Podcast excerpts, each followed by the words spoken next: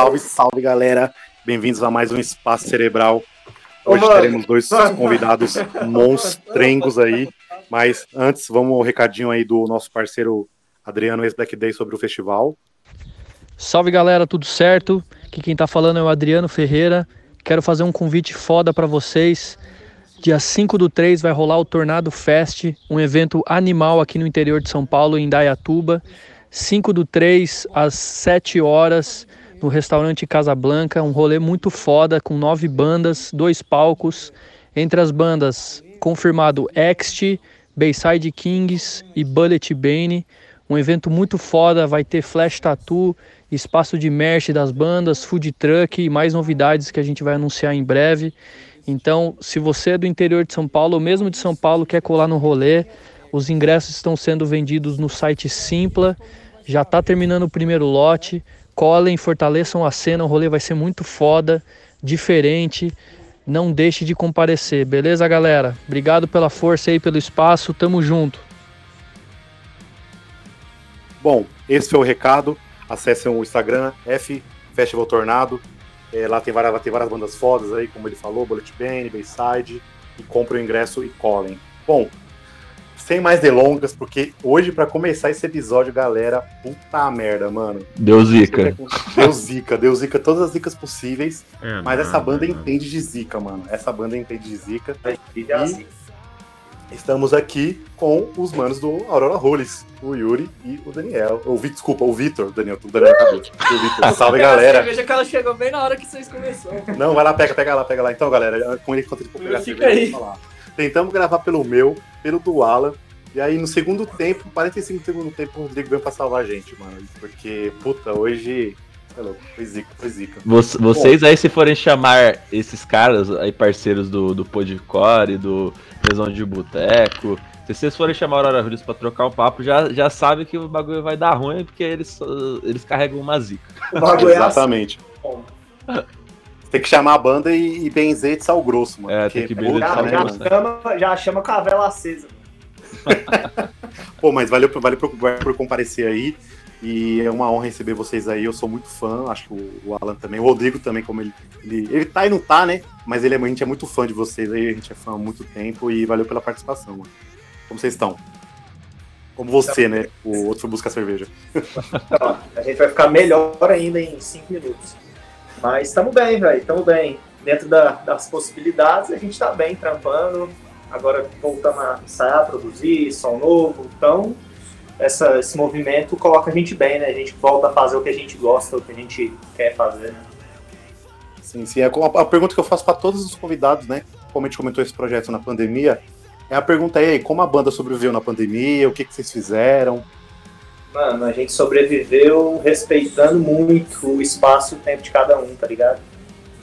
Acho que foi isso, porque tá uma loucura pra todo lado, né, velho?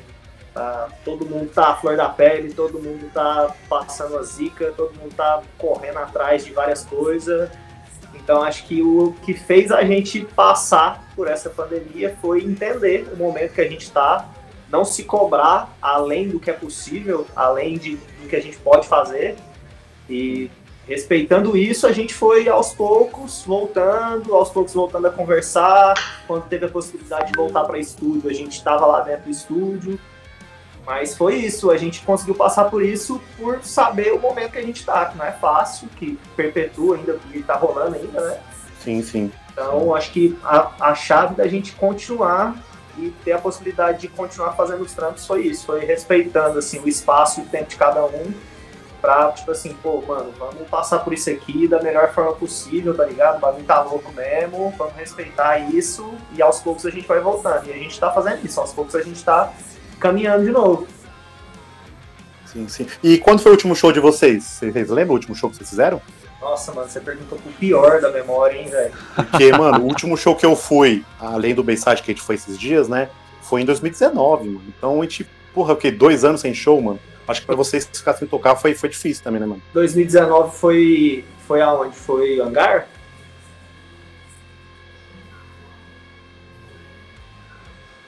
Alô?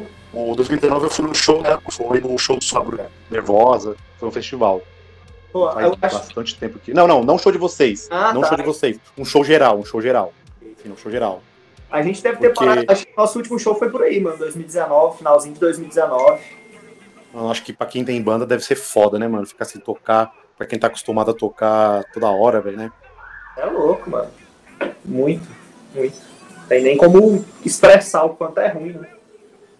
E esse, esse feeling, esse sentimento aí de volta aos palcos, poder voltar a tocar, fazer o que você falou, poder voltar a fazer o que vocês amam, vocês estão animados para essas voltas, vocês já estão planejando alguma tour, alguma coisa, alguma coisa bacana por aí? Cara, na- a gente ia, ia tocar agora no festival aqui em Goiânia, o Vaca Amarela, que também foi adiado, junto com vários outros festivais que iam acontecer agora, né? Em finalzinho de janeiro e tal. E, na verdade, a gente mais se preocupou em produzir material para quando as coisas começassem a caminhar, a gente tivesse material novo para trampar e colocar para rodar, tá ligado? Sim. do que necessariamente planejar é, viagens e shows, tá ligado? Porque é muito frustrante, velho, muito frustrante. Então, Ai, mais uma vez a galera que fez planos teve que adiar os planos e tal. A gente também tava nesse bolo, mas a gente, nosso foco foi realmente falou, mano, vamos produzir material, material de qualidade, como a gente sempre fez. Fizeram bem, fizeram bem.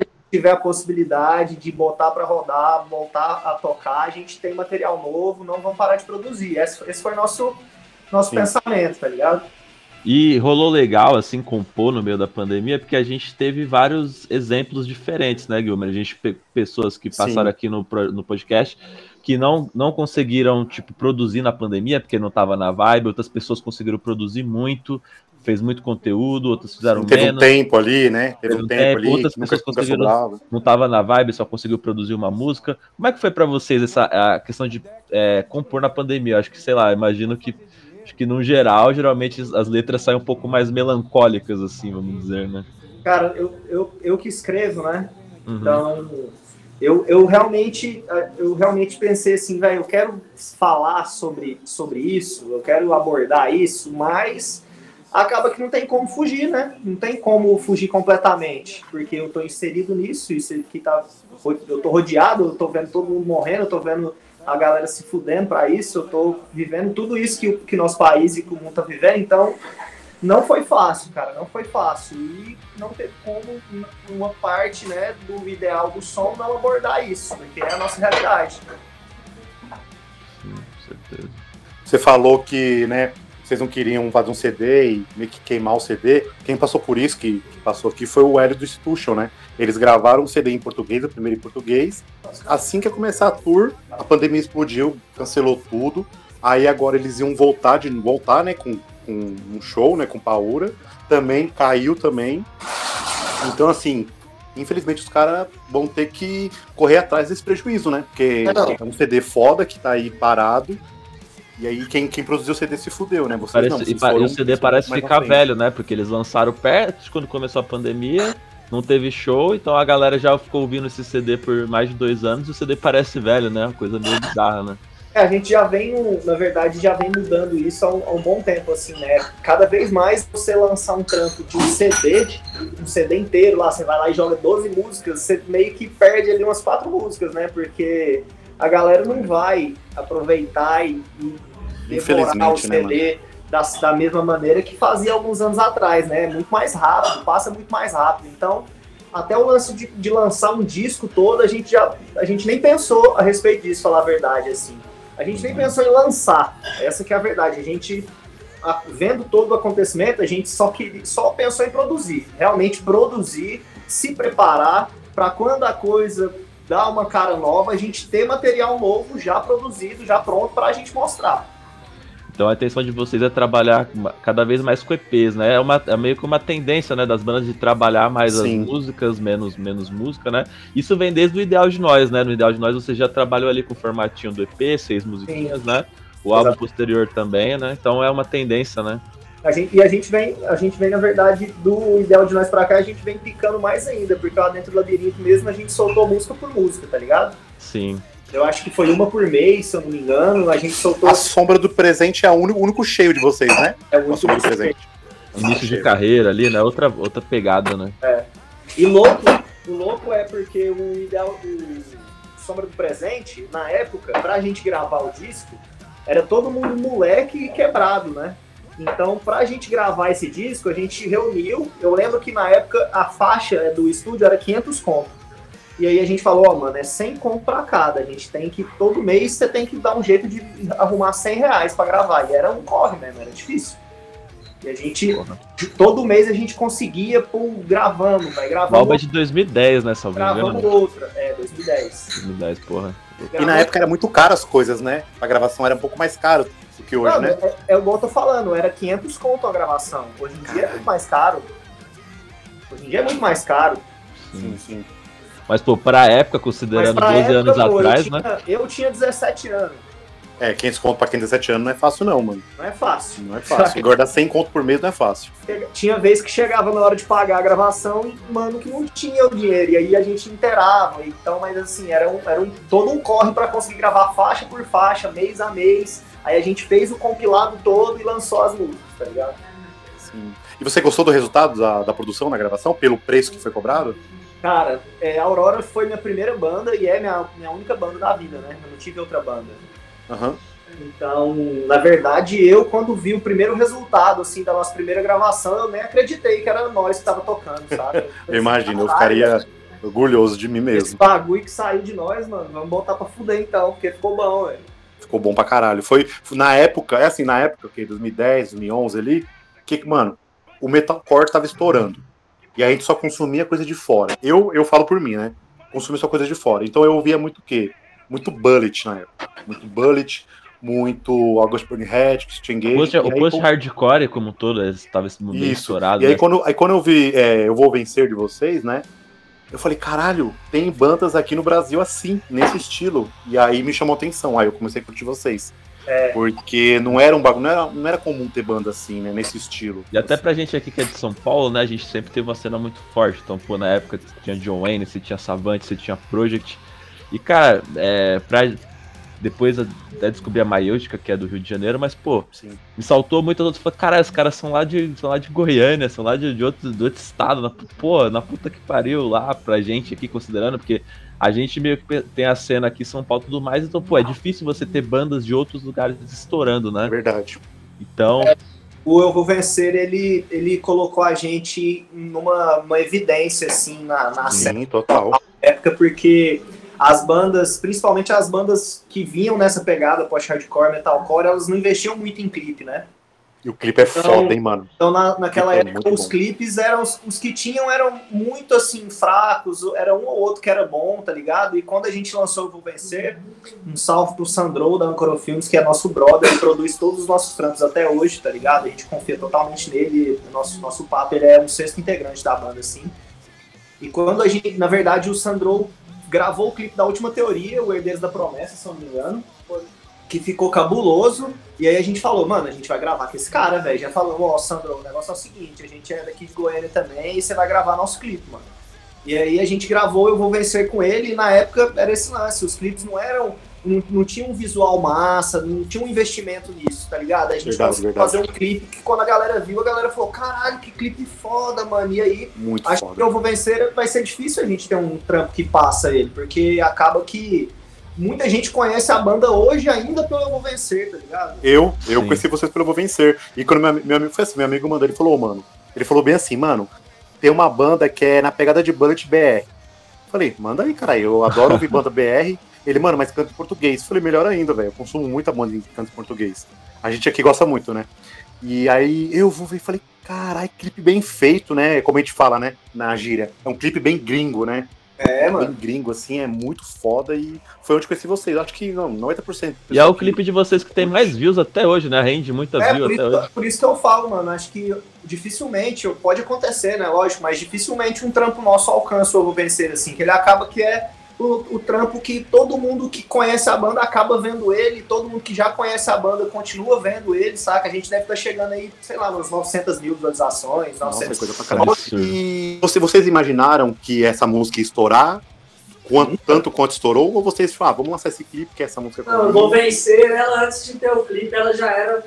Já, a galera já gostava, velho. Mano, a gente tem uma ligação muito forte com, com o ao vivo, né, velho? É, Uhum. nosso show, a galera interage de uma maneira muito sincera, assim. Então, é, eu vou vencer, Hacking, são músicas, são músicas que no show você vê que o apelo da galera é grande, tá ligado? Porque a galera canta junto. Se você tá num show, mano, se você num show que a música te faz cantar, isso desperta. Eu sei o que é um, um show que eu fico vendo parado, e eu sei um show que eu vou e canto a música que tá rolando. Sim, sim. Então, essa identificação com as músicas que a gente tinha, Eu Vou Vencer, Requiem, a gente falava tipo assim, não, essa música rola de fazer um clipe, tá ligado? Porque ela já tem uma carga, saca? Já A tem gente- um apelo da galera, né? é, a gente, já, a gente já sentia isso, mas imaginar que ia chegar dessa maneira, que ia chegar no ouvido da galera que chegou, do- da galera da cena que a gente já curtia, que a gente só via daqui, tá ligado? Porque acabou que isso uniu a gente com todas as bandas da cena, a gente conhece todo Sim. mundo hoje. Né? E, e eu acho que o principal que fez sucesso foi porque era em português, mano. O português pega a gente de um jeito muito diferente. Claro que eu gosto de bandas em inglês, cantando. Enfim, mas quando é português, pra mim é, é mais especial. E E vocês nunca direto. pensaram em cantar em inglês? Vocês nunca pensaram em cantar em inglês, sempre português? Nunca pensando. Ia ficar estranho, tipo, I go to winner. Imagina. Ia ficar estranho A gente- mesmo, A mano. gente na banda é zoeiro pra caralho, né? A gente fala muita bosta, a gente zoa muito. E a gente já, nos ensaios, assim, a gente já fez umas versões imitando japonês, cantando Eu Vou japonês e espanhol. Ó, eu vou falar que assim, Só pra nós- ó, pra um rir exemplo. mesmo, tá ligado? Um exemplo, por exemplo, o Project lançou o 3, né? Todo em português. E aí eles lançaram para alcançar o mercado internacional a versão em inglês. Mano, é outra banda, é outra pegada e não me pegou. Não consigo ouvir em inglês. Pra mim o bagulho é português, tá ligado? É, mano. E tem bandas que realmente não funcionam em inglês, mano. Acho E que outra coisa, né, não- velho? Ah, quando você consegue desenvolver uma métrica ali dentro da, da- da- do som da sua banda.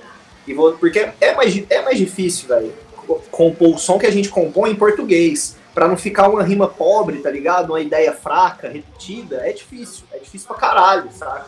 Fazer funcionar, ficar, fazer a letra É ficar. verdade, todo mundo reclama, né? Que em português é bem mais treta mesmo. É treta, a pessoa mano. pode fazer uma letra merda em inglês e o negócio soar muito bonito, né? Aos ouvidos, Exato. né? Você nem vai saber, às vezes você nem parou pra ler a letra, mas a, o, o- como chega na orelha, tá ligado? O bagulho é, É diferente. encaixar ali, velho, encaixadinho, então fica bonito. Em português é fácil ficar feio, tá ligado? É fácil mesmo. Tem muita banda que faz português que não desce pra mim, não, mano. Mas é foda. mas é foda.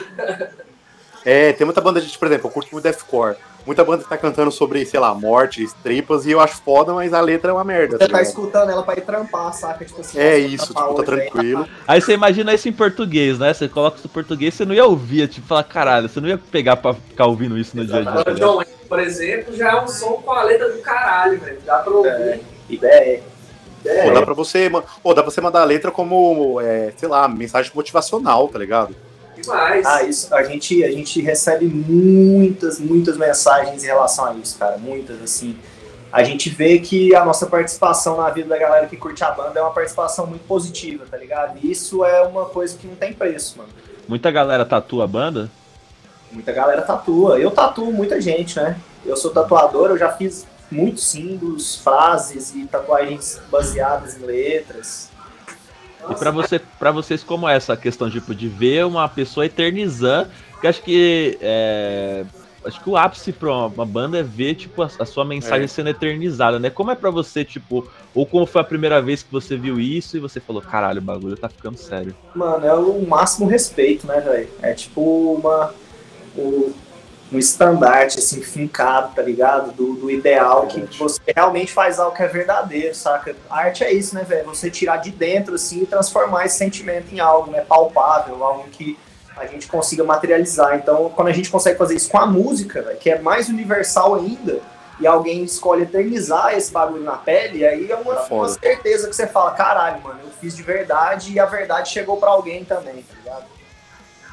Tem que ter muita certeza do que tá fazendo, né? Eu mesmo tenho. Tenho frase de banda, tenho um símbolo de banda, e eu pensei em um milhão de vezes antes de tatuar, porque tatuagem é foda. né? E você É. pegar, e são poucas as bandas que sobrevivem, né? Pô, você pega da época de 2010 ali até 2013, que a cena teve o seu auge, muita banda acabou, né? Às vezes não é nem. Ah, muita banda foda acabou. E são poucas as bandas que ficaram, que nem a Joanne tá até hoje, o Purge tá até hoje.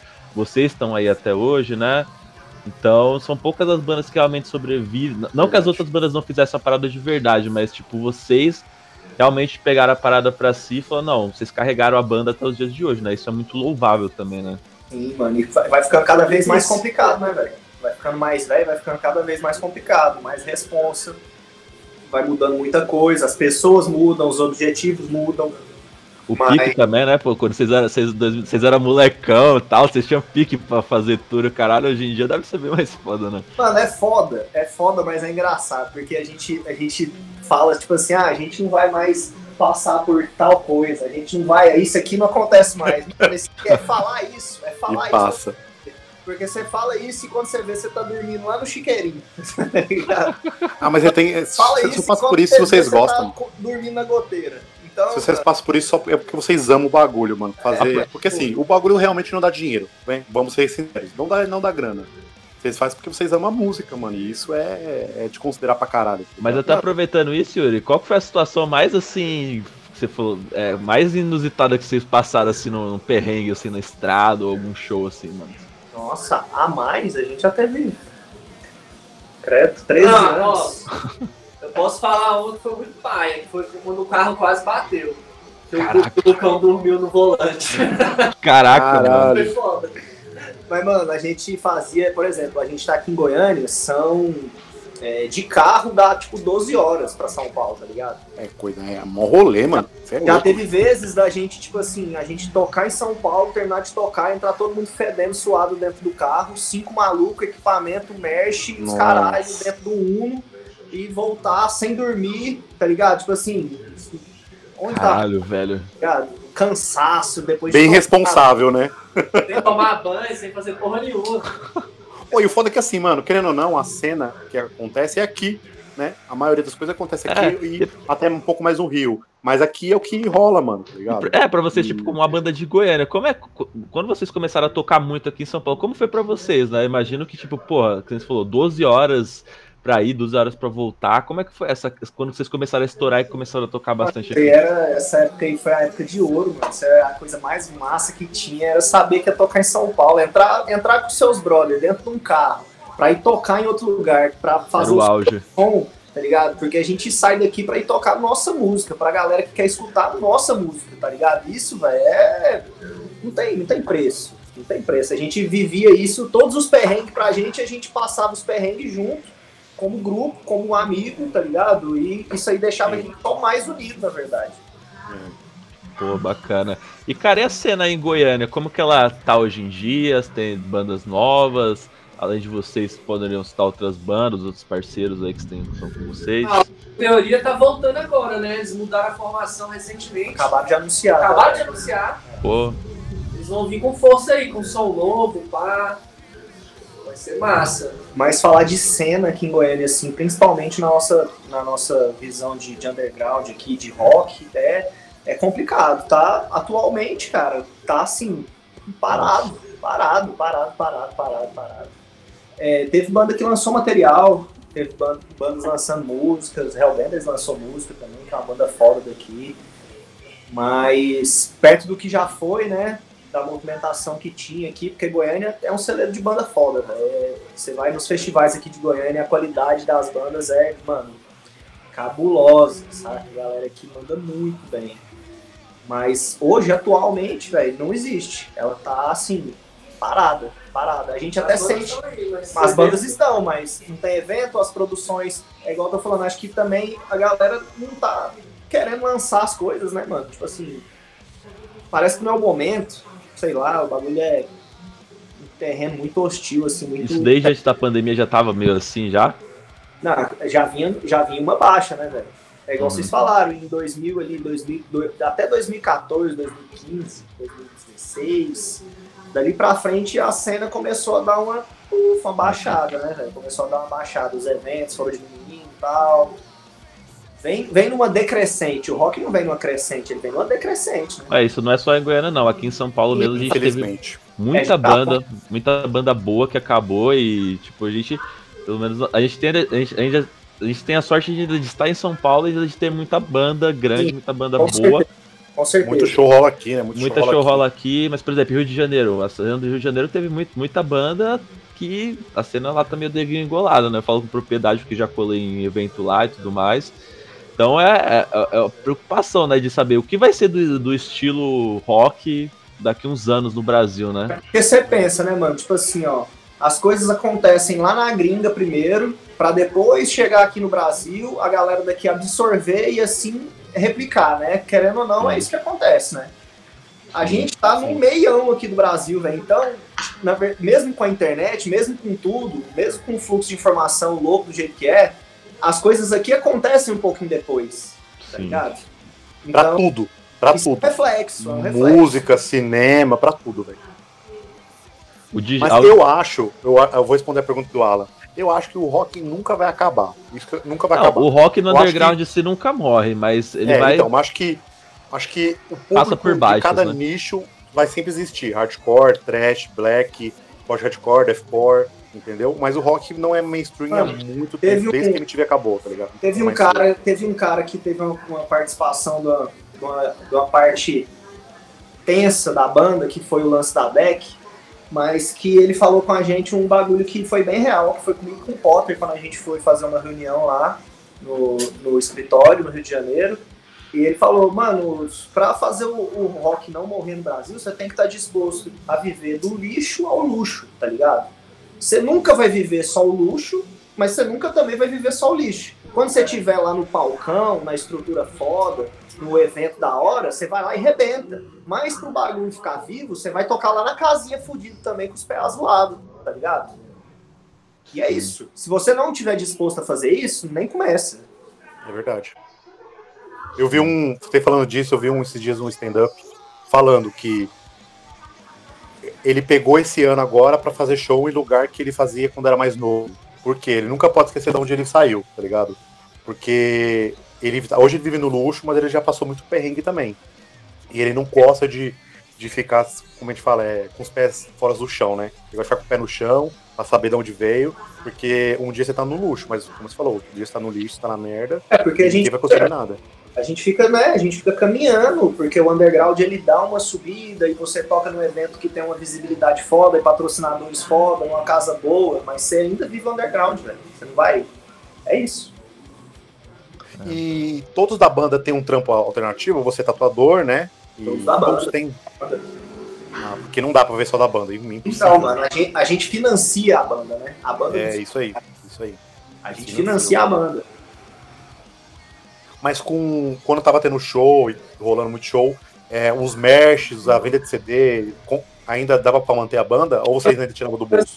É, a, a banda, a banda Hoje em dia dá pra falar que a banda quase se, tá, tá se financiando mesmo sem show. É, por causa da venda stream. Spotify, stream, essas coisas. E a gente Ah, pode crer, é o ponto. testes na internet que dá pra, dá pra movimentar, entendeu? Pagar os ensaios, pagar umas Sim. gravação. Ah, então esse, Tem algum- o, o que, o que rola do streaming rola legal assim pra vocês? Cara, legal perto do que a gente, porque a gente, na verdade, a gente vê nossos, nossos resultados assim na internet, a gente analisa que a gente tem potencial para conseguir muito mais, tá ligado? Sim. A gente tem potencial para conseguir muito mais gente, a gente ter, a gente vê pessoas até hoje falando assim, ah, tô conhecendo a banda hoje, tá ligado? E a gente fala, caralho, mano, esse cara aqui, se para pra ter ido num show aqui, tá conhecendo a banda hoje, como? Né? Então, na verdade, a gente vê que tem muito trampo a ser feito, Com a gente certeza. poderia ter feito muito trampo lá atrás se a gente tivesse uma consciência diferente, se a gente tivesse abordado as coisas de uma maneira diferente, mas a realidade nossa aqui, Goiás e nossa banda, é que a gente teve que tomar outros caminhos que não, não foram realmente a profissionalização da banda e tornar isso uma empresa viável e tudo mais. A gente fez do jeito que deu, tá ligado? Que o bagulho Sim, sim. Aí um foi trampar ali, o outro começou outra parada. Eu sempre fui artista de pintar, de desenhar, e os caralho, saí da faculdade pra continuar só a banda por um tempo. Não deu, fui pro, pro lado da tatuagem, mas assim, todos os focos era conseguir algo que dava sustento pra banda, que conseguiria, com o meu trampo, continuar acontecendo os shows, continuar acontecendo as viagens, continuar acontecendo as gravações, pra parada não, não morrer, tá ligado? A gente, a gente teve que arrumar um jeito de arcar com isso, saca? Não contar só com isso, porque senão Mas é mano, uma tava fudido. conciliar os dois com questão de É. tempo. A busca foi essa. A gente falou, mano, se você for trabalhar num banco e a gente tiver que tocar lá em São Paulo, você vai conseguir pegar uma folga quarta-feira pra ir lá em São Paulo e voltar domingo? Não. Então, não tem como você trampar em nada assim. E aí, cada um da banda foi buscando, tipo assim, então eu vou trampar com isso, pra Se não, adaptar, né? pra não fechar a banda, tá ligado? Pra não trancar o rolê. Você vê o quanto a banda é importante, né, cara? O quanto É, ela, mano, ela, ela esse- significa pra vocês, né? A banda definiu todos os caminhos das nossas vidas, assim, até hoje. Isso, é, isso aí é inegável, tá ligado? Da hora, da hora. Você falou nesse lance da deck, que você vai falar um pouco mais pra frente, que a gente vai entrar nesse assunto. É, o lance que rolou com a deck deu uma brochada em vocês ou vocês falaram, não, não vamos desistir, vamos continuar e bola pra frente? É, Brochada não, já chateou, mas a gente ficou Chateou, mais né? puto ainda e meteu logo tudo, foda-se. na verdade é porque isso, essas coisas, esses projetos que não se concretizam, ele mexe com a, com a, como é que eu vou falar? Ele mexe com a, ele faz as pessoas que estão ao seu redor também sonharem com o seu sonho, tá ligado? Sim. Então, é, quando Imagino. algo assim, quando algo assim é tão decepcionante e dá tão errado, dá errado não é só pra você, é pra sua família, pros seus amigos, é pra, pra, pros fãs, é pra todo mundo, tá ligado? Então, isso tem uma carga negativa muito grande. Principalmente porque não foi a gente que procurou os caras, foi os caras que procurou nós. Então, não tinha por que isso acontecer, né? Mas, o que aconteceu foi que é, felizmente a gente conseguiu pegar todos os direitos autorais para trás, todas as músicas para a gente de novo, porque o contrato que a gente tinha assinado era um contrato de concessão definitiva. Então, quando, quando tudo deu errado, a gente não tinha mais nada no nosso nome, tava tudo com a DEC. E aí nosso cozinho ficou, ó, porque a gente já não tinha mais nada, a gente não tinha nada. E aí a gente conseguiu romper o contrato e pegar tudo pra, pra gente de novo. E aí a gente lançou o disco do- do- por nós mesmos, até porque quem gravou foi o Lucão e o Arnozan lá no estúdio do Lucão. no O novo, o novo disco ele ficou travado porque ele tava com a gravadora, né? Hã? O, o, o disco que vocês soltaram, vocês soltaram faixa a faixa, ele ficou travado porque também tava com a gravadora, né? O... Sim. Caralho. Aí a gente tinha duas opções: ou meter as caras e tentar peitar judicialmente, ou pegar pra trás o que era nosso e tocar o barco. E aí a nossa decisão foi, mano, foda-se os caras, vamos pegar o que é nosso e vamos É, eu continuar. faria a mesma coisa. O Rogério ele esteve aqui, ele falou um pouco dessa questão que, tipo, nessa Nossa, época a, a, a gravadora tava tirando pra todos os lados. Então, ó, teve a Ponto Nulo, você teve a Savant Inc., Ah, os caras Eu- ganham uma nota com o stream, né? ganharam uma. a- por bandas, eles viram bandas que tinham muito potencial que estavam estourando na cena, foram ali em cima, né? E o Rogério falou. O Rogério falou que foi como assinar um pacto com o capeta, né? Praticamente. Nossa, eu fiquei chocado com o que ele falou, mano. Eu não acreditei, velho. Falei, como assim os caras fizeram isso, mano? Pelo amor de Deus, velho. É a, é a raste- é mandaram a capoeira braba em nós. Vocês ainda conseguiram recuperar todos, porque o Rogério até explicou que ainda ficou alguma porcentagem das, das músicas da Joanne, que eles sequer fizeram porra nenhuma, ficaram com alguma porcentagem, ainda hoje, ainda hoje está com a deck ainda. Com vocês aconteceu a mesma coisa ou vocês conseguiram, tipo, 100% recuperar? Te- Eu acho, eu acho que por- pelo, pelo o nosso, eu acho que o nosso contrato foi um pouco diferente, tá ligado? Porque o nosso contrato foi realmente um contrato de concessão definitiva. Então, o contrato assinado ele era, ele era de oito anos, quatro discos, todos os, todos os custos custeados pela DEC, gravação, clipes, e era tipo assim, um contrato completo, tá ligado? Sim. Quando os caras falaram que não era isso que ia acontecer, a gente falou, uai, mano, a gente tem um contrato aqui, tá ligado? Tá aqui falando, assinado. tá, tá assinado. Saca? Mas o que que acontece, velho? Eu não confio que, que uma, que uma empresa deste tamanho não faça algo assim, sabendo que ela pode fazer, sabendo dos amparos legais, sabendo de todo o trâmite, tá ligado? E a gente é só cinco músicos malucos. A gente não sabe de porra nenhuma de, de direito autoral, de justiça, de nada. Então ficou, tipo, uma armadilha muito boa pra gente ali falar, não, então a gente vai entrar na justiça, os caras trancar nós, nós não tocar, nós não ter nossa música, nós não poder lançar o disco. Nossa, ligado? mano. Mas são uns arrombados, né, Quando velho? a gente conseguiu resolver a parada e só pegar pra trás o que era nosso, foi o melhor que nós fez. Por quê? Porque nós voltou a ser a banda que nós sempre foi, underground, com som e fazendo o rolê do nosso jeito. Se Caralho, não velho. fosse isso, eu nem sei se tinha Aurora, falar a real, velho. Nem sei. Não sei nem se teria E resolvido. a DEC botou tanta pressão nessa época que eles tiraram todas as nossas músicas do ar. Eu lembro dessa Falou época. assim, Eu "E aí, lembro. galera, Não sei o quê. Foi mesmo. Eu fui ouvir na época e não tinha porra nenhuma. Eu falei, cara, como assim, velho? Botou a gente assim na sinuca na hora, ou vai ou racha. Aí nós, Aí a gente falou, mano, o bagulho é o seguinte, velho. Só, só vai se fuder pra lá e devolve nossas paradas, tá ligado? Deixa Mas vocês, acham que de- teve, teve má fé? Porque, tipo, é, a gente teve o Claro. exemplo da John Wayne, teve o exemplo de você. Eles acham que, tipo, de repente eles acharam que podia a- fazer dinheiro fácil com as bandas? Mano, como que não tem. Você acha, que, você acha então que a DEC mandou pra nós o contrato por engano? A gente fez, a gente fez reunião com advogado, irmão. Caralho, A velho. gente fez a reunião com advogado, igual nós tá falando aqui, a gente leu o contrato, tá ligado? Não tem, Aham. não tem engano. Não é isso. Caralho, velho. Então os caras quis agir de má fé mesmo, né? Ah, sai pra lá, velho. Pô, Mano, ou, cara. é- ou foi má fé ou foi uma burrice, mano, muito grande. Eu acredito que dentro da não tá uma pessoa muito burra ia mandar o contrato errado.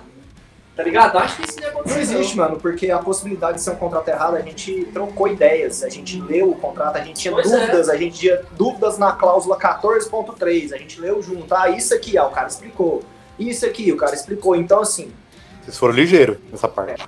nós foi ligeiro, mas ainda assim rodamos por confiar nos caras, mas a gente foi mais ligeiro ainda de conseguir pegar nossos bagulho pra trás e o, o- o corre continuar, Vocês tá a banda nem existia conseguiu mais. gravar tudo. É. A gente conseguiu gravar o disco que ia ser pela DEC, a gente não tinha lançado ainda pela DEC. Tava, as músicas estavam prontas.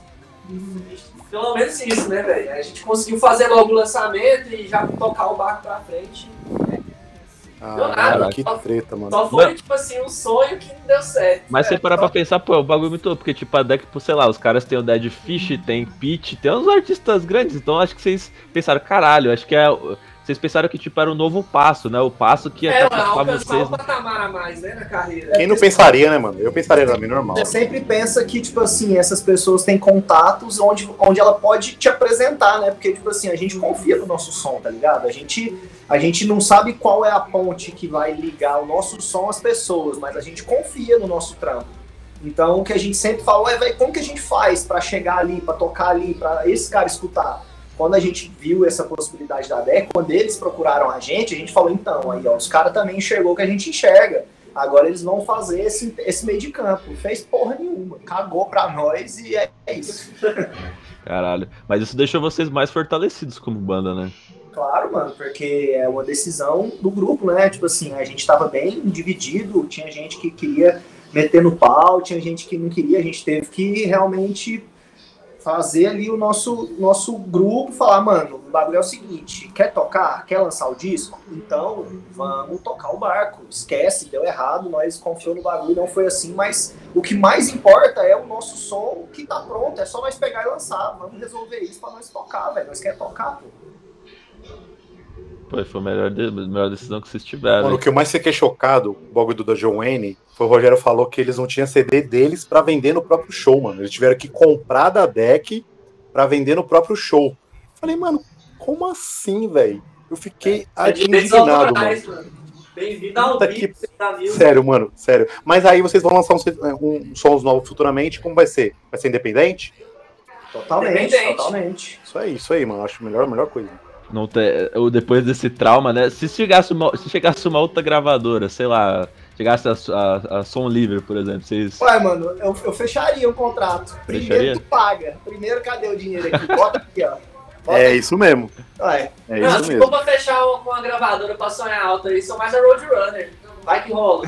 Porra. Já pensou? Mesmo cash ali do. até, Cê até é louco. câmera eu ia falar, irmão, desculpa, velho, porque nós tomamos uma rasteira ali atrás, você vai me desculpar, mas Pô, eu mas aí, errado. até a Road, até a Roadrunner teve, teve caso de, de pilantragem como banda, mano. Mas sempre tem, Dizem mano, que- sempre Não, tem, porque a brecha legal, ela tá aí pros caras usar, tá ligado? O Shawn, né, o, o- palhaço Slipknot, ele falou isso, que eles, saíram da- eles saíram da Roadrunner porque eles, eles levaram uma rasteira ali no finalzinho do contrato, tá ligado? E aí eles preferiram sair. E, mano, se banda grande se fode, imagina as bandas menor, velho, sabe? Tipo, foda. os goianos vislumbrados lá no Rio de Janeiro, todo mundão lá dentro do estúdio, mó foda, mas ah, que doido, velho. Ah, mas eu ficaria deslumbrado também, mano. no departamento. Os caras Eu deviam ficaria tá- deslumbrado também. Quando a gente saiu de lá, os caras deviam estar rindo de nós assim, ah, otário, Mais lá. um. Mais um otário aí que Mais nós um uma grana. E os caras meteram uma grana em cima de vocês, né? Porque eles, na época eles devem ter ficado com toda a parte de dinheiro do streaming Mano, eu lembro, pra eles. Eu lembro que a divisão, quando foi é, direito, dire- concessão total dos direitos, eu lembro que a gente ficava com 11% dos direitos. Caralho, não é nada, velho. Porra nenhuma. Não é porra nenhuma, velho. E nosso É você som comprar um carro e você comprar um carro e só receber as rodas, tá ligado? né? Porra, mano, que isso, sou sério, mano. anda aí, vai lá, se vira. Caralho, velho. Caralho. E assim, o foda é que, mano, isso rola com muito, já rolou com muita banda, já rolou em todos, em todos os aspectos da arte, tipo, tem vários casos também de produtora fudendo filme, fudendo diretor, tá ligado? E, mano, e nunca vai, nunca vai parar, porque os caras é pilantra, né, mano? Infelizmente o capitalismo é isso, né, mano? Os caras querem saber de ganhar dinheiro. velho. Sim, Mas, mas, a, gente saiu, a gente saiu. A gente saiu bem, saiu forte dessa aí. Sim, vocês lançaram um, pu- puta CD, né? E vocês trabalharam bem, porque vocês foram lançando single a single, pelo menos me criou aquela expectativa de caralho, vai sair um novo single do Aurora. Aí chegava outro mês, É, pô, vai isso sair mais um single. Massa. Eu, eu, É fi- igual eu acompanhar uma série nova. isso vocês foram, isso vocês trabalharam muito bem, mano. É, e cada música você ouve, você vê que é um trampo muito, muito bem feito, diferente, assim. Você ficou numa. Uma, trabalhou uma música muito, depois foi pra outra, e, sabe, não lançou de qualquer jeito. Isso é isso, eu acho muito foda. A gente foi bem minucioso com esse trampo, viu? A gente, a gente até falou, velho, tá demorando demais, pô. A gente tem que lançar e tal, mas na verdade a gente tava dentro do nosso estúdio, nós produzindo, tá ligado? Então a gente mexeu em tudo, testou Pô, a tudo. produção ficou ótima, faz assim, faz assim, faz assado, vem pra cá, volta ali, não tinha diária, não tinha nada. A gente passava noites, dias lá dentro. Então, assim, a gente. A produção ficou sensacional. várias- Eu gosto muito desse disco, demais mesmo. E já falando da, das, é, desse CD, quais as influências que vocês tiveram pra compor esse CD aí? Porque vocês mudaram o som pra. Vocês mudaram o som, né? Antes era mais metalcorezão, mais, Passou mais pra fazer diretão. post-HC, né? É, agora é mais trabalhado, é mais progressivo ali, algumas partes. Não dá é nem, mais não dá nem pra, pra rotular vocês como uma Não banda dá, de não dá. metalcore hoje em dia, ou Não coisa dá, tal, porque dá. é bem diferente, né? Mano, nessa época do que a gente tava gravando, eu tava viciado em Mastodon. Foi Ah, Nossa, por isso é uma parte progressiva. Mas não é lindo. eles lançaram aquele CD Once More on the Sun. Nossa, Sabe? Aqueles, aquele maravilhoso. O Alan é, Tem um o Alan é, E tem o Alan é cadelinha do Mastodon. Nossa, Pois é, então, Mas nessa também, vibe pra caralho aí, também. Tem a, ao meio do passado, que é tanto, tá que é tipo a pegada do Mastodon, saca? É, o Mastodon é isso mesmo. Ela começou pela bateria e a influência dela foi do batera do Mastodon, assim, a gente falou, ah, vamos fazer uma cavalgada, assim, mas Pô, vocês- você pegou uma, influ- uma influência, porque o baterista do Mastodon, pô, principalmente no Nosso Marriage the Sun, a bateria ali, é ele, a- ele cantando e ele na bateria. Ele é o destaque lindo, é lindo, supremo lindo. desse CD, velho. Canta demais, né? Vocalzão melódico. Eu Você nunca tentou fazer o mesmo que ele aí, meter um vo- vocal aí, tocar ao mesmo tempo, alguma Não, não dá, não dá, não dá o microfone pro Potter, não, velho. Ele- ele- eu, não sei, eu, não sei, eu não sei aí como é que tá o áudio, mano. Mas, tipo assim, o Potter, velho, tem um, igual uma gralha, mano. É falar alto demais, mano. E quando ele bota, bota o microfone pra ele lá na bateria, velho, tipo assim, tampa qualquer coisa, tampa a bateria. É, minha, minha, minha voz também é um pouco alta também. Quando eu falo, tudo, tudo, tudo fica mu- mutado, só eu falo, mano. Dá não, dá não pra ele, dá o microfone pra ele, não. Pô, mas da hora saber que a Mastodon é uma influência, porque, mano. Nu- Mastodon nunca é- que eu ia. a- Nunca, nem eu. fã, nunca nem eu ia imaginar, velho. Nossa, muito foda. Não, é da minha parte, né? Tipo assim, eu, eu, eu na bateria tava ouvindo muito Mastodon nessa época. Era a minha banda do, do momento, sabe? Eu acho que eu tava escutando, nessa época eu tava escutando muito Seiyuzin, eu tava escutando muito Trap. Nossa. Foda. E a- a- por- muito pelo, pelo lado também de ser em português, a gente queria que a mensagem ficasse mais direta, saca? E aí Ah, a gente trazendo mais pro, pro, pro clean, pro progressivo, fica mais, fica mais entendível, né? E a letra se, fica mais evidente, saca? Então a gente tentou não tirar o peso, mas fazer uma construção que, se, que fosse realmente progressiva, assim, saca? A gente teve, teve esse, esse direcionamento, assim, no trampo. E pior que o CD tá pesado, mas de uma forma diferente, né? Exatamente. Teve Apesar muita do- Perfect Circle também nessa época. assim. Perfect Circle, Nacional, tava, sempre fui viciado em Violins também, que é a banda aqui de Goiânia. Que eu também tento lembrar, toda vez que eu vou criar uma bateria, eu tento lembrar do, do, do disco do Violins, que é uma bateria enxugada, sabe? Bem simples. Só que ela marca pra caralho, velho. Toda vez, todas as baterias do Violins é foda. Quem é o batera é o Fred Vale aqui de Goiânia também, que é o mestre, saca? Então, assim, eu também, toda vez que eu tô criando um bagulho, eu tento lembrar do que ele faria, tá ligado? Essa cara o Fred Vale faria. Um cara muito consolidado, sabe? Ah, essa pergunta que eu vou fazer agora é pro Potter, que o Rodrigo pediu pra perguntar. Que agora vocês deixaram os clipes na mão do Potter e que são sempre muito criativos e contam uma história. E como é esse processo de, de criação, Potter, de- do clipe? Você faz tudo? Roteiro, produção? Mano, você... roteiro, eu crio o roteiro e na hora de dirigir eu, eu dou umas ajudas na direção, mas quem, quem pega essa parte é o Sandro. Filma e tudo mais, eu só faço o roteiro e entrego na mão dele. O processo é mais, mais ou menos assim, eu escuto a música e vejo qual que é a vibe da música, tá ligado? Eu gosto de fazer mais clipe engraçado, tá ligado? Porque minhas referências de, de clipe é tipo Hermes e Renata, as coisas mais tosqueiras dos anos 90, Beast Porra, Boy. aí, aí meu coração bate forte. Amo a MZ Renato, amo. É, eu gosto dessas referências dos anos 90, anos 2000, assim, da minha época de moleque, tá ligado? Eram as paradas que eu achava massa. Que passava na MTV, né? Tipo aqueles clipes do Blink, do Blink, eu acho foda os clipes do Blink, mano. Demais também. Muito bacana. O clipe do Blink era muito a bom, mano. Remember é uma referência mais nova. É, a The Tour Pô, Man. muito pra caralho também. Eu gosto daquele clipe deles que eles estão jogando futebol americano, e aí vem o vocalista do Devil's É, Prada e começa a gritar, mano. Esse clipe é muito bom É mesmo. muito bom. Um bagulho que a gente, é igual eu falei, tipo assim, a gente, dentro da banda, a gente se zoa muito, velho. E no dia a dia a gente fala muita bosta, a gente se zoa pra caralho. E um- uma coisa que a gente preza muito é, tipo, naturalidade, tá ligado, mano? A gente não quer parecer ser nada do que a gente não é, tá ligado? São vocês mesmos, É, né? construir um bagulho. Mas tem que ser assim mesmo. É A gente aqui também só fala saca? bosta, velho. Então, pra gente é meio natural, saca? Quando a gente vai fazer as ideias assim, as ideias do Potter encaixam muito assim com, com, com o que a gente quer apresentar, saca? Até porque se vocês fossem ficar engessados, tipo, falar, ah, vamos levar isso aqui como uma parada, tipo, não que vocês não sejam profissionais, ah, vamos levar uma parada aqui engessadinha, que não sei o que, pô, tem que ter uma zoeira, tem que ter uma brincadeira. Tem que ter uma zoeira, não mano. rola- Não rola, né, mano? Não, vai, vai, vai fazer uma banda que é cinco malucos que tem que resolver e tem que se entrar em acordo e não, não vai zoar um ao outro. Não, como? É, aqui a gente sente isso no, no podcast, que to- tudo que a gente faz a gente pergunta pra todo mundo, né? Tudo que é decidido. E a gente só fala bosta, mano. Aqui, se a gente, se a gente gravar o que a gente falar em off aqui, puta, a gente vai. Mano, sem comentários, tá ligado? É igual se Porque é eu, fosse, muita merda. se eu fosse fazer uma lista de apelido aqui, velho, de apelido da galera da banda aqui, nem, eu não consigo nem lembrar, velho, de tantos tá ligado? Cada turnê, cada turnê tem, tipo assim, é cinco apelidos novos, tá ligado? Cada, cada turnê a galera vai ganhando apelido e Ah, mas tem que ser assim, mano. Tem que ter, tem que ter humor, que senão ninguém aguenta, velho. Não tem como não, mano. Viver no Brasil é foda, tem que ter, tem que ter algum, algum humor ali, alguma coisa. a gente não pode só rir de tudo, né? Mas a gente tem que rir também. Tem que Mas já que você tava falando de, de clipe, velho, eu dirigi um clipe agora que já tá, tipo assim, quase pronto. E ele- esse clipe ele já não é tão engraçado, sabe? Ele é de uma pegada, um outro roteiro da música nova que a gente tá pra lançar aí também. Então, velho, A música, a música se chama O Espaço, o nome da música. Pô, excelente, excelente. E já entrando nesse assunto, então o plano é lançar essa música, lançar um EP, um CD, como vocês, que vocês vão fazer esse ano? E ano que vem, né? Então, a gente tá querendo seguir a mesma vibe do, do lá dentro do labirinto, né? A gente vai lançar que a gente tem pra lançar. A gente vai, vai fazendo música por música. Aí a gente já tá com duas prontas, que a gente Boa, mais gosta de, né? A gente vai só lançar quando tiver 100%.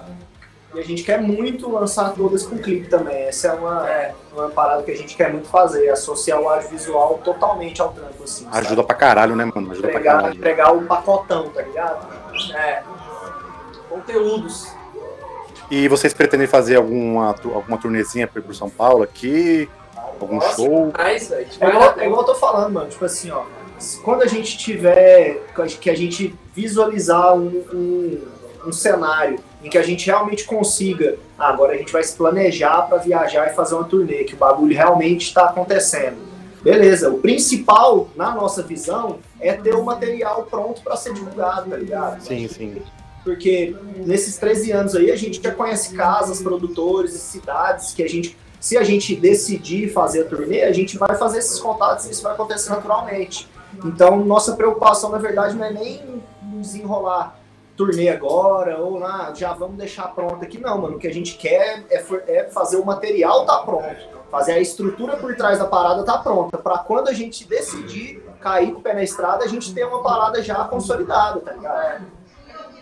Pô, bem bacana. A gente teve tempo, né, velho? Nessa pandemia a gente Sim, acabou que a gente teve muito tempo, tempo. pra pensar e fazer as coisas direito, não fazer com pressa. Não querer né, lançar um material lá, acabou, tem que lançar, lança aí que a galera. Não, mano, sabe? Tipo assim, Não, tem que tá ser na calma, tem que ser na é, calma. O mundo tá parado, tá tudo parado e nós tá parado junto. Mas a gente tá parado aqui. Aqui nós não tá parado, tá ligado? Aqui a gente tá fazendo, movimentando pra deixar tudo estruturado. Nossa, esse clipe novo, puta que pariu, velho. Nossa, Tem agora. previsão de lançamento? Tem previsão de lançamento? Previsão ainda não. Mas sai esse ano. Quando tiver na mão o clipe, meu amigo, aí já vou dar a data. É, as, músicas, as músicas elas estão gravadas, finalizadas, a gente já tirou IRS, ISRC de tudo, sabe? A gente fez todos os trâmites para. Burocracias, né? Essas burocracias. Porque é igual que a gente tá falando, né? Totalmente independente. Então, todos esses trâmites é a gente que faz, né? Sim, sim. E não precisa falar, tá? Mas já tem nome de nome de álbum, de EP, nome das músicas, tá tudo feitinho já. Não tem álbum e EP não, as músicas têm nome. As músicas têm nome. Ah, tá, tá, tá. E aí vocês vão ter que pensar também nos merch, né, mano? Aqui a gente consome muito merch, velho. O Ala principalmente, o Ala, Nossa. puta.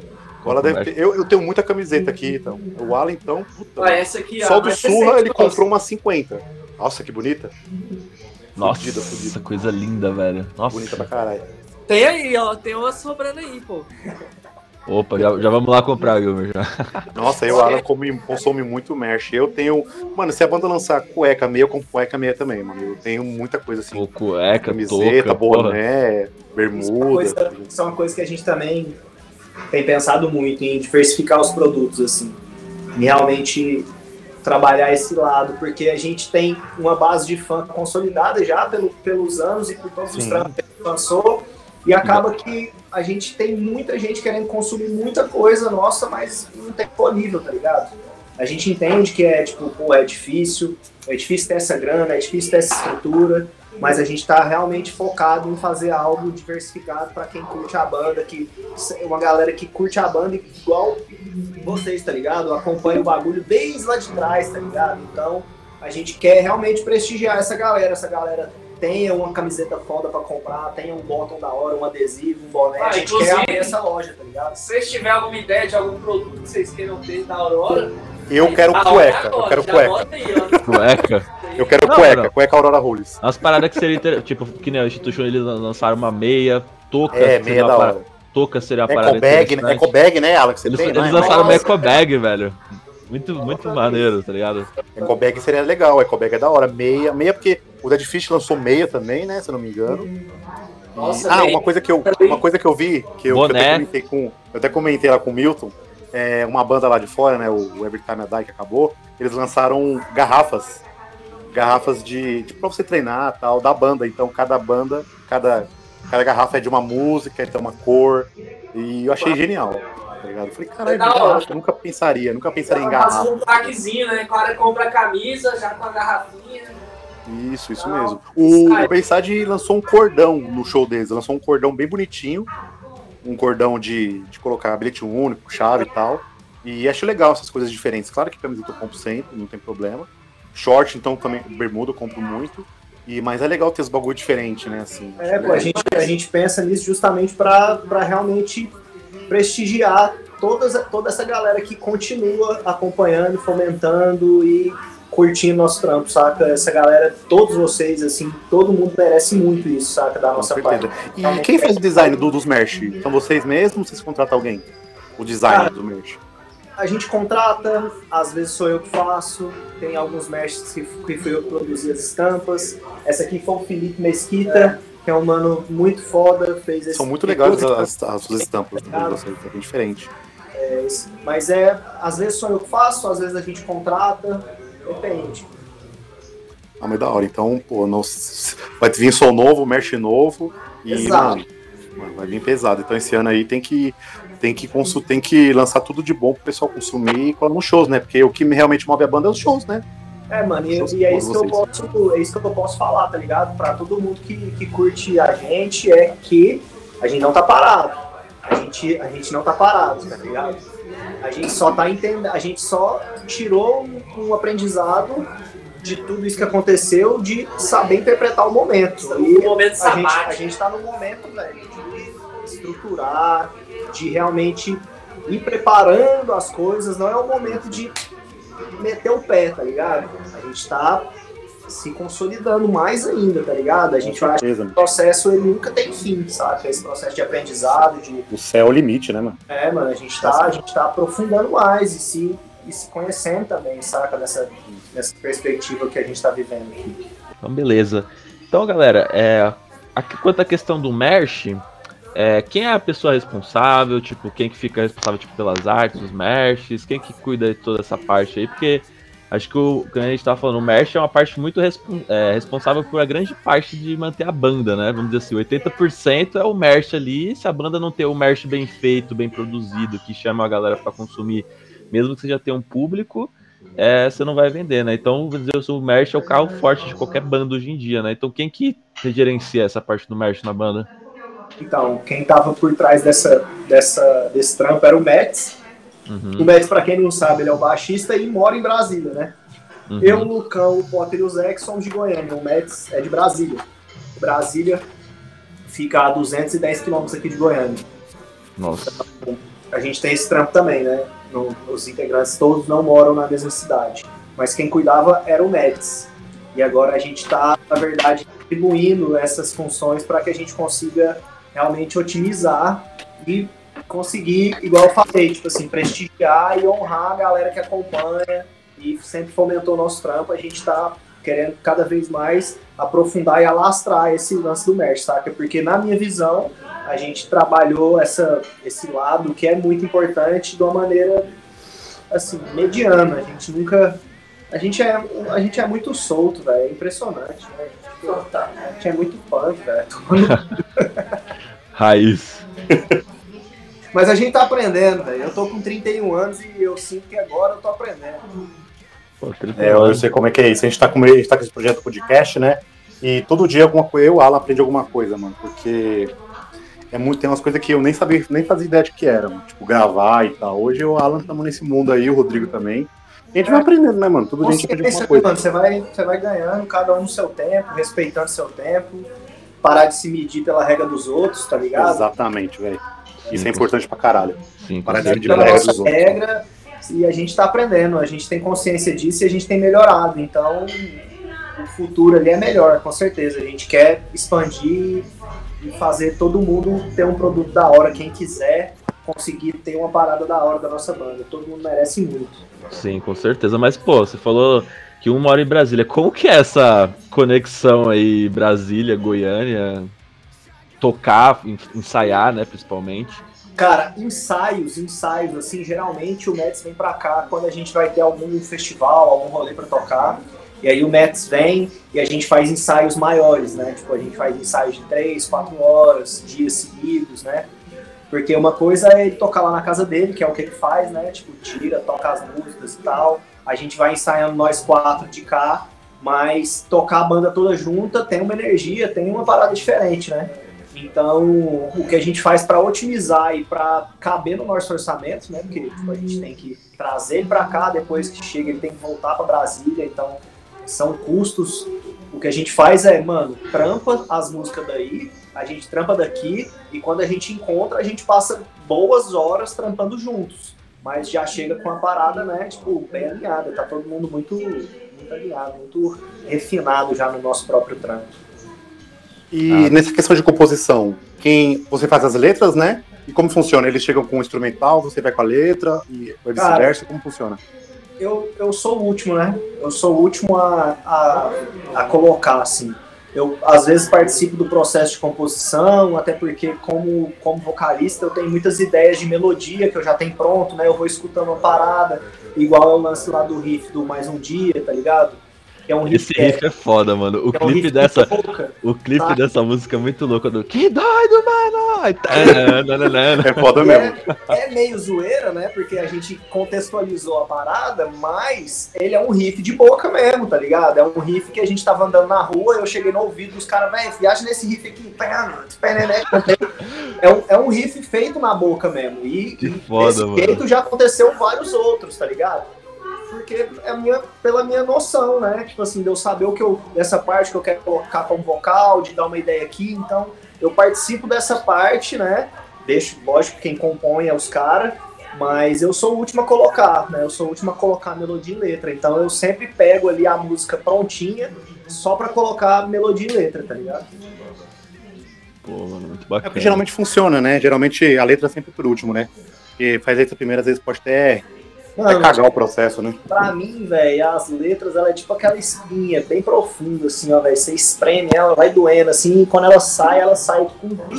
Tá ligado? É isso. É É isso, eu vou. Uma eu bela escrevo, analogia. é, eu escrevo várias coisas, tá ligado? Escrevo, escrevo, escrevo, escrevo, escrevo, escrevo. Quando parece que é pra rolar, faz assim, ó. Prá, aí sai o bagulho. É bem isso mesmo. Pô, loucura. Mas inspirações pra vocês como músicos? Pra você especificamente como vocal e o Potter como baterista, assim? Quem que é o cara que você se inspira e fala, caralho, esse cara aqui é a minha referência máxima?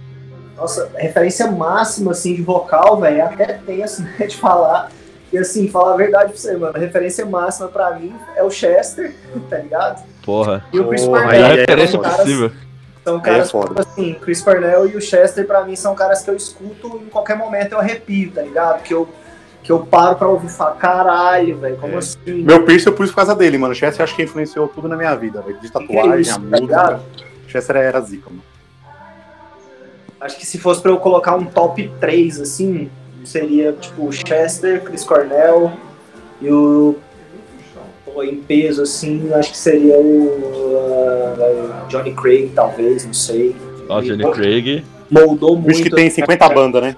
É porque, igual eu falei, né, mano? A Aurora foi minha única banda da vida e ela vai ser minha única banda da vida. A Aurora é o que eu sou também. Então, o Johnny Craig foi um cara que moldou o que eu queria apresentar como músico, né? Que eu nem E sabia. esse maluco tem uma voz que puta que pariu, né, velho? A Ele é voz do foda. cara é. Tudo, que ele, tudo que ele canta, ele, ele, ele- A banda faz sucesso, mano. Tudo que ele canta faz É sucesso. porque a alma do cara tá ali, né, velho? O cara, tipo assim, entrega tudo. tá Pena que ele não para numa banda, né? Porque todo o projeto que ele fez foi Emarosa, o Slaves. Pô, Puta, eu amava ele no Emarosa, hein, mano. Na moral. Ele, eu amava ele no Emarosa, velho. ele é bem junk também, né? Deve ser um carinha complicado de ter banda, mas assim, Sim. talentosíssimo, talentosíssimo. Eu amava ele no Emarosa, era embaçado, velho. Sim, sim. E o Potter, quanto a baterista? Mano, minha referência máxima da vida é o Joe Jordison, né? Ah, pô, aí você, aí eu você conquista a gente, caralho. Porra, né? E fala que assim, né? os- as, as três influências né, de vocês, né? O Chester, o Chris Cornell e o Joey se foram, né? E a gente parece que a gente perde um familiar, né, mano? Quando o Joey morreu, a gente fez até um especial aqui, quem não ouviu, ouça aí. E falando de como ele influenciou, e o maluco era foda, mano. Pra mim ele foi o melhor baterista da nossa geração, mano. Assim, disparado, tá ligado? Ninguém chega perto dele. É uma representatividade dentro do, do estilo, assim, que é inigualável, né, velho? É. Ele era, puta, ele era foda, mano. Foda, eu gostava muito dele, velho. Desses aí, eu só tive a oportunidade de ver o Chester no SW, né? Você tava lá. É, Tava. no eu, vi, eu vi o show do Slaves aqui em São Paulo, velho. Foi puta experiência bacana, assim. Eu Eu aqui em consegui ver Goiás, todos, menos o, menos o Chris, porque senão eu não vi nenhum show. Mas eu consegui ver o Joey, o último show, e o Chester eu vi três, quatro vezes eu vi o Chester. Aí, ó, Caralho. Eu vi uma e foi tipo assim, eu vendo o cara cantando, eu falava, velho, vai tomar no cu, velho. Esse cara O cara tá é cantando. foda, né? Esse cara tá Você, foi, cantando você viu ele aonde? aqui. Você viu ele aonde? Em qual show que você viu? ele? SW 2010. Eu também, eu tava lá. Esse foi, foi a primeira vez. lá, caralho. Eu também Esse- tava. Ah, Foi no dia do velho, Avenged, né? Eu vi você. Eu vi você. Foi no dia do Avenged, né, também. Teve várias bandas. Tocou, que o Glória tocou nesse festival. Glória, né? Cavaleiro Conspiracy, Mano, eu teve fui pra esse Incubus também. festival, eu fui pra esse festival com 14 reais. Essa história não é mentira. Tá aqui o Potter. Caralho. Eu tinha 14 E reais. seu tênis estourou. E meu tênis arrebentou no show do Rage Against the Machine e eu fui de meia. Ah, mas o show do Rage Against eu não vi, mas o bagulho foi brutal, mano. No segundo dia, no segundo dia eu fui com o tênis do Potter emprestado, porque ele tava muito arrebentado e não foi no segundo dia. E no terceiro dia eu não tinha tênis pra ir, eu fui com três meia. Eu dei, o- eu dei meu ingresso no segundo dia pra me vender pra ele ter dinheiro, que ele tava com 14 reais. Mano, que Aí ele doideira. comprou uma água de 5, acabou o dinheiro praticamente. Mano, o sanduíche lá, velho, um sanduíche, tipo assim, mano, duas havaianas dentro de uma camiseta dobrada. Era um sanduíche muito ridículo, parecia que o Era cara mesmo. com o maior desgosto do mundo, assim, ó, tem muito. Pau e uma cara. E era tipo 15 reais, tá ligado? É, isso mesmo. Ah, festival geralmente os caras metem a faca. No Rock, eu fui no Rock in Rio do Slipknot. Você é louco, mano. Uma água era 10 conto, velho. Falei, ah, prefiro passar sede, mano. Vou comprar essa Meus porra. amigos, meus amigos me fortalecem sempre. Eu ficava pedindo pedaço e golinho de água ali, eu conseguia viver tranquilo. É esses golinhos, esse pedaço que te ajudou, né? Pô, mas da hora. Pô, mas vamos caminhar aqui pro final. Aqui é uma, a última pergunta é conte, conte pra gente como foi a participação na Aliança Parte 2, mano. Que essa participação ali é linda demais. É, velho. foi foda, demais, mano. né? A Como foi o convite e tal. sua com o Milton ali. Nossa, e o, perfeito. E perfeito. o, e o Gui foi foda, mano. Mano, John Wayne já era uma banda que eu lembro da gente lá no comecinho, no Sombra do Presente. Eu lembro deles lançando o Circo dos Horrores, né? Sim. E aí eu, tipo assim, é uma banda que a gente viu caminhando junto, né? Então a gente veio crescendo dentro da mesma cena ao mesmo tempo, tá ligado? E eu sempre tive contato com o Rogério. O Rogério sempre trocava ideia comigo, sempre curtiu muito a Aurora, sempre curtiu muito nosso trampo, saca? A gente sempre manteve muito contato. Quando ele me chamou para fazer, eu aceitei de imediato, né, velho? Aceitei de, de, prontidão, assim. Principalmente por se tratar da Aliança Parte 2, porque a Aliança Parte 1 eu escutei até, até cansar, né, velho? E dentro da cena foi um movimento muito da hora que os caras conseguiram fazer, né, velho? E aí, quando eu tive a oportunidade de participar do segundo som, o Rogério até tinha uma melodia, assim, uma ideia de letra, né, do que eles já tinham, já tinham preparado, assim. Aí eu falei, mano, você quer que eu participe do rolê? Então, eu aceitei participar para realmente fazer o que eu faço, tá ligado? Que é escrever e compor, velho. Então, eu vou escrever e vou compor o bagulho. Então, deixa comigo. Aí eu ignorei o refrão que eles tinham já pré, pré Caralho. Caralho. E eu ia escutando esse, essa, essa música só no, sem a minha parte, né? Só com as partes do Gui. Eu ia escutando pro trampo. Ia, ia pro estúdio pedalando de bike, escutando, né? E viajando a melodia, pá, criando. Aí quando eu criei e mandei pros caras, muito querendo, tipo, valorizar a bateria, porque eu acho a bateria desse refrão muito foda. Esse pam, pam, pam, pam, pam, badabam. É uma, é uma chamada, né?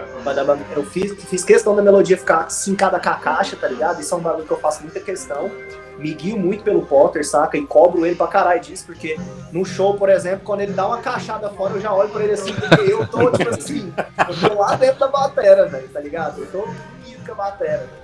Então, foi um bagulho muito especial, velho. E a recepção da galera não tem nem o que dizer, né, velho? Tipo assim, Nossa, foi, foi foda, mano. Foi o melhor som do ano pra mim. Foi 2019 2018? 2018, né? Eu tive a oportunidade de, de cantar com eles ao vivo duas vezes. Uma vez eu tava trampando em São Paulo, e aí foi um show lá no Sesc Belenzinho. É, eu colei, eu tava, eu tava nisso aí, eu tava nisso aí. Eu, e eu nem tinha combinado com os caras, eu estava em São Paulo tatuando, e aí os caras. Ah, caralho, que foda. Não, que coincidência, né? E cantei com os caras, e depois cantei lá no. lá no Fabric, né? Uhum. E assim, velho, é, a galera espera o refrão pra cantar, né, velho? Isso pra Com mim certeza. tem valor, tá Nossa, certeza. tipo, a, a, sua parte é muito cantável. Progredir e crescer é, é mais coragem. Não, tipo, é um negócio que fica, velho. Não, e da hora que você falou pro Rogério, mano, manda aqui pro pai que eu vou fazer essa porra aí, o bagulho vai ser é, E saiu foda, mano. Joga pra mim aqui que eu domino e bato pro gol, cara. É louco, mano. Porque geralmente não é isso. Geralmente já tem, a, a, já tem essa parte feita, a pessoa não quer fazer, né? A pessoa só vai gravar a voz. É, você mano, não, eu... você... E acho que isso foi fundamental porque você botou sua identidade no bagulho. Se você talvez tivesse cantado o que já tinha, não, talvez não tivesse ficado tão foda quanto ficou. É, claro, isso, eu, mesmo, eu, não acredito, mesmo. eu não acredito em nenhuma participação que não seja assim, cara. Inclusive, uhum. assim, às vezes a pessoa, alguma, alguma galera da cena pode pensar assim, ah, velho Tentei fazer um feat lá com o Yuri, chamei ele, pai, ele não aceitou. Mas a questão, velho, é porque eu sou verdadeiro mesmo, tá ligado? E eu faço bagulho quando eu sinto ligação e identidade com a parada. E a história que eu tinha com a John Wayne, ela não era de agora, era um bagulho construído. É mil anos, né?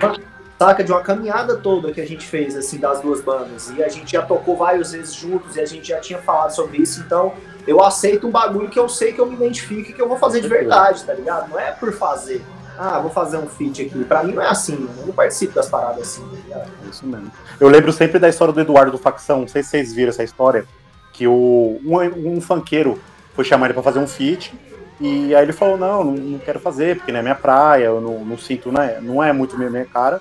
E aí o maluco começou a falar mal dele, do Eduardo, Eduardo falou mal do Eduardo do Facção Central. Olha de quem ele foi falar mal. E aí o maluco, o Eduardo foi cobrar o maluco, falou, como assim, mano? Você é louco, velho? E aí mostrou os prints lá, que é o que você falou, mano, eu não vou fazer uma coisa que eu não acredito e eu não quero ser falso no bagulho que eu vou fazer. Exatamente, velho, tá ligado? Porque aí é um bagulho que eu vou carregar, eu, eu não escolho carregar um bagulho que eu não acredito. Ou que eu não, não viva, né? Música, que não tenha. É, ou que não tenha uma ligação real, tá ligado? É isso mesmo, é tipo isso assim, mesmo. mano, o bagulho, desde o começo, foi porque é de verdade, vai morrer de verdade. Exatamente. E você vai participar né, do, do Memorial do FAC, que foi adiado né, para maio, maio, né, se eu não me engano.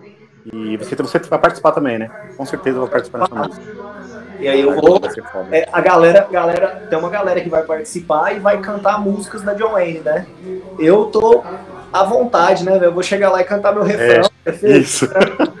é isso mesmo. Mas isso como, mesmo. como, como é pra você essa questão, Yuri? Porque imagina você ter conhecido o Fá, né? Pô, pra a gente, tipo amiga, amigos pra caramba do Fá também, tipo, fomos em muitos shows da Joanne. Pra você, como foi receber esse convite pra, pra tocar?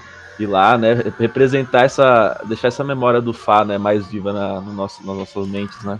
Mano, eu falar real pra você aqui, ó, um arrepio, velho, porque o Fá era um cara muito firmeza, velho. Todas as oportunidades que eu tive de topar ele, mano, ele era um cara com um sorrisão daqui a aqui, tá ligado? Que sempre recebeu nós muito bem, que sempre, tipo, saca, eu não, não convivi com ele porque a gente não é da mesma cidade, as oportunidades que a gente tinha de estar junto, de trocar ideia pela internet ou no show mas a memória que eu tenho é de um cara extremamente firmeza, humilde, tá ligado? Aberto, saca? Verdadeiro, muito entregue ao rolê, assim, saca? Que isso fazia uma identificação muito forte com a banda e com ele, tá ligado? E aí eu poder participar de um rolê que é pra realmente, tipo assim, enaltecer a memória desse cara na cena, tipo, não tem preço, tá ligado? Não tem. Quando o Rogério mandou a mensagem para mim, ele, tipo assim, ah, mas a gente tá com, com as condições assim, assim, assado. Eu falei, mano, eu, eu, eu durmo em qualquer colchonete, irmão, saca? Eu vou pro rolê, não tem essa. Se vai acontecer, eu vou. Do jeito que tiver que ser, eu vou, faço questão. Pô, muito foda. Já tem, você vai cantar só o seu. O, o seu a, a música Aliança Parte 2 ou eles meteram alguma outra pra você, pra você cantar também? Tá bom, tá bom, parte 2.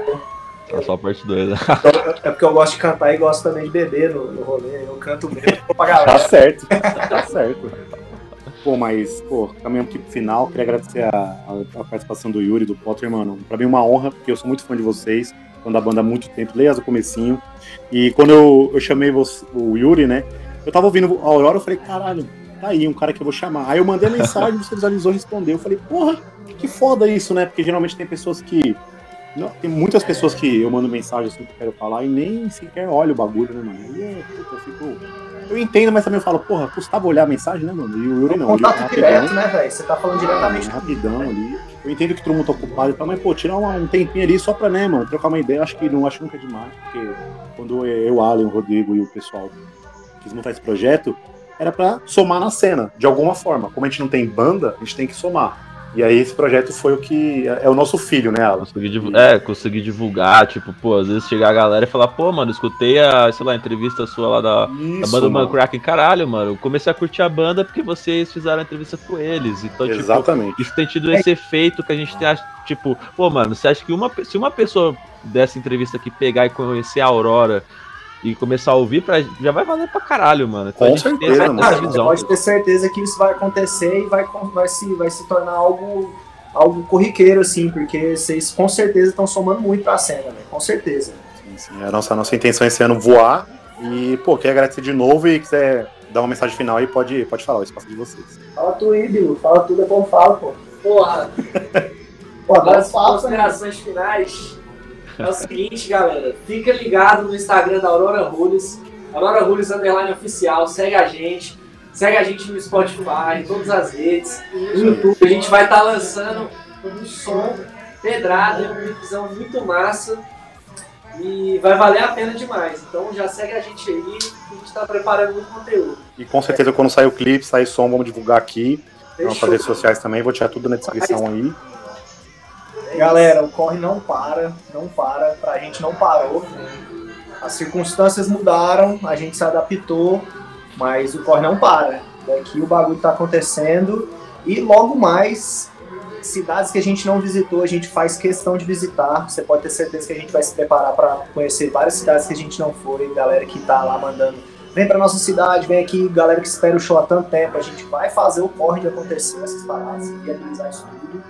E a gente continua trampando, velho. A gente continua trampando, a gente agradece demais vocês aí, galera, que chamou a gente para participar. Valeu, Rodrigo, valeu demais mesmo, demais.